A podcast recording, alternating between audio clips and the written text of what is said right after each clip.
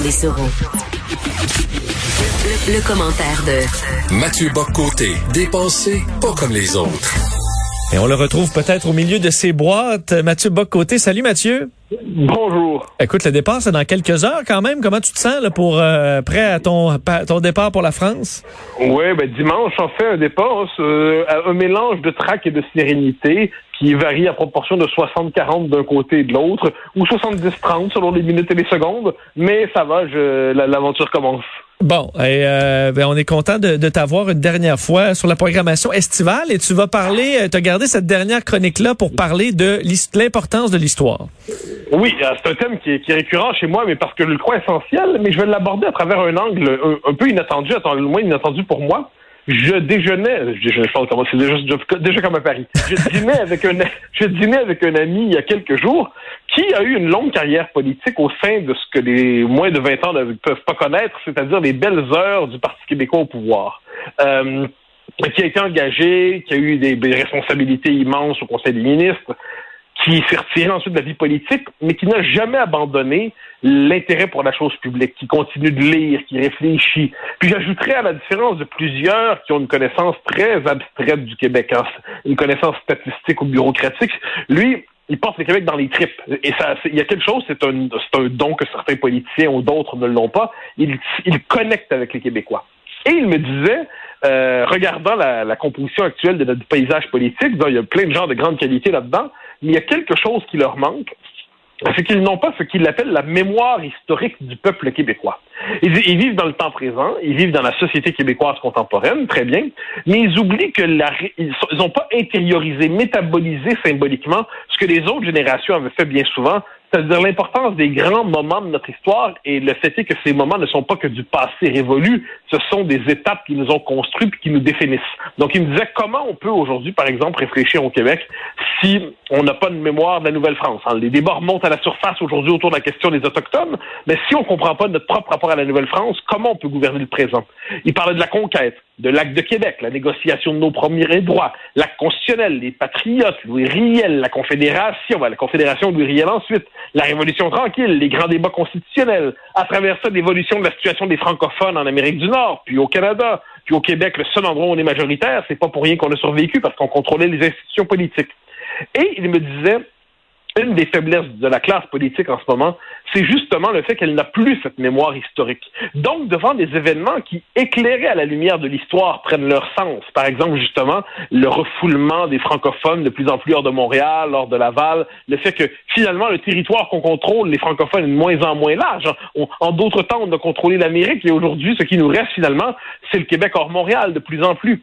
Eh bien, il disait, s'il n'y a pas cette conscience historique-là, le présent est inintelligible, est incompréhensible, le présent est un brouillard. Et ça me fascinait parce que ça, ce sont des discussions qu'on peut avoir souvent entre intello, avec des historiens, avec des gens qui travaillent sur ces questions-là tout le temps.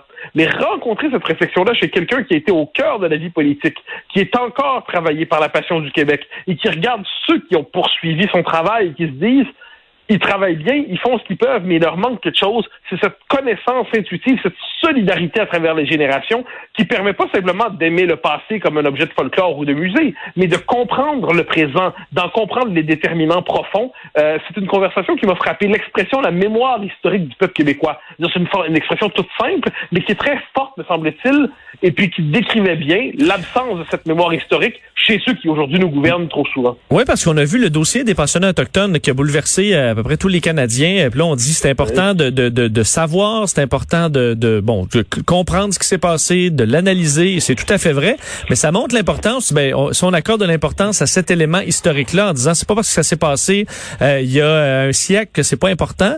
Euh, ben c'est la même chose pour l'histoire du, du, le reste de l'histoire du Québec et du ah, Canada. Et pour comprendre, parce qu'on n'hésite pas des fois à faire du Québec bashing sans connaître euh, absolument rien à l'histoire du Québec. Ben là, euh, si l'histoire est importante pour un, est importante pour l'autre. Ah ben oui, absolument. Euh, ça, on parle quelquefois du traumatisme intergénérationnel qui va frapper certaines populations autochtones, et c'est vrai. À ce compte-là, il ne devrait pas être interdit de se dire que ça touche peut-être même quelques Québécois. Dans l'histoire, ça travaille en nous sans qu'on s'en rende compte. Le passé nous habite encore sans qu'on s'en rende compte. Puis même, tu donnais l'exemple des pensionnats autochtones. Moi, j'aime rappeler, parce que c'est important, je crois, euh, tout le monde sait que pour la Nouvelle-France, c'était un rapport particulier aux Autochtones, mais le discours de Mercier, dont on a déjà parlé, toi et moi, fin 19e siècle, au 1885, si je me trompe pas, on a un gouvernement national canadien-français au Québec. Aujourd'hui, on dirait un gouvernement blanc. Hein. C'est comme ça qu'on dirait les choses aujourd'hui, même si ça veut absolument rien dire. Eh ben, même dans les catégories d'aujourd'hui, il faut jamais oublier qu'au moment où il y a la crise de euh, l'affaire Riel dans l'Ouest, le gouvernement dit blanc d'Honoré Mercier dit à propos de Riel et des Métis, on a tué notre frère Riel. Hein, on a dit notre frère Riel. Et il accuse les Canadiens français qui travaillent à Ottawa d'avoir trahi leur frère, donc leur frère métis, leur frère autochtone, euh, en décidant d'être solidaires de la décision du gouvernement fédéral de McDonald plutôt plutôt que d'être fidèle à cette vieille alliance entre francophones et amérindiens, entre francophones et Premières Nations. Alors là, euh, selon la vision d'aujourd'hui, on dirait oui, mais la solidarité, la suprématie blanche devant les Autochtones, et là, boum, si on connaît un peu notre histoire, on tombe sur cet événement-là qui fait éclater des représentations fallacieuses. Mais de la même manière, si on est un peu conscient euh, je ne sais pas si tu as déjà vu la série Duplessis, euh, qui est une série remarquable. Et il y a un échange dans la série Duplessis qui, à mon avis, devrait être au cœur de l'éducation politique de plusieurs. C'est quand Duplessis est à l'hôpital euh, pendant qu'il est dans l'opposition et Godbout, qui est premier ministre, vient le voir. Puis c'est tient en 15 minutes, c'est disponible sur YouTube. Toute l'histoire du Québec, d'une certaine manière, tient dans leur échange. D'un côté, le parti de la modernité, mais qui a la tentation souvent de l'abandon de l'identité. De l'autre côté, le parti de l'identité, mais qui a quelquefois la tentation de s'enfermer dans le passé la confrontation entre les deux, et Duplessis, dans cet échange, une formule incroyable, il raconte le poids qu'on avait à l'origine de la Confédération. Il raconte l'évolution du poids des francophones dans la Confédération. Et puis il dit, je pense qu'on est quelque part, euh, donc on est dans les années, fin années 30, début 40, il dit quand tu, tu pèses même pas le tiers d'une confédération, mon chum, dit-il à Godbout, eh ben tu pèses pas lourd. Eh ben, plus de 50 ans plus tard, enfin 70 ans plus tard, 80 ans plus tard, on est rendu à moins de 25% puis au Québec même, le poids des francophones régresse. Quand on a une vision strictement statistique de la chose, on se dit, bon, ce sont des chiffres qui varient, ainsi de suite. Quand on a une vision historique, on comprend que c'est une perte de pouvoir, c'est une perte de contrôle sur notre destin, c'est une perte de rapport de force, et c'est à ce moment-là que l'histoire éclaire les chiffres que nous avons devant nous et révèle leur plein sens. De ce point de vue, l'éducation historique est la première pour apprendre aux hommes et aux femmes à gouverner. Euh, un mot euh, peut-être sur l'élection. On, va annoncer dimanche, alors que tu quitteras pour la France, euh, qu'on est en élection.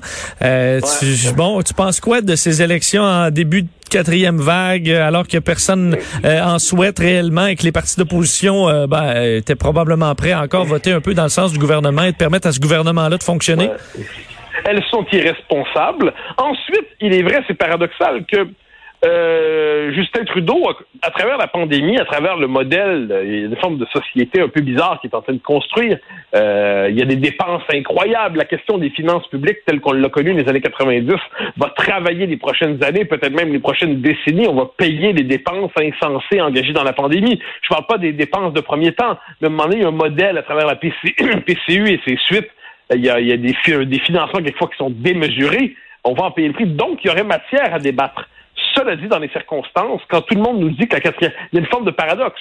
D'un côté, il y a la quatrième vague qui apparemment devrait nous apeurer au point où on devrait ben, bientôt retourner chez soi, réduire nos rapports sociaux, à tout le moins ça traîne dans l'air. Puis de l'autre, les élections sont présentées comme une urgence nationale ou fédérale, alors que manifestement le gouvernement est encore capable de gouverner, il peut décider, et ainsi de suite.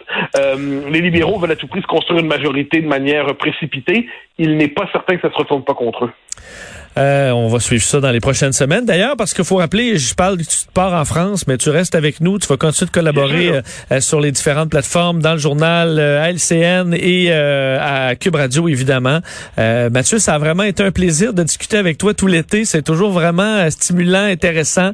et on te souhaite un énorme succès en France, mais avec ce lien que tu vas continuer de garder avec nous au Québec.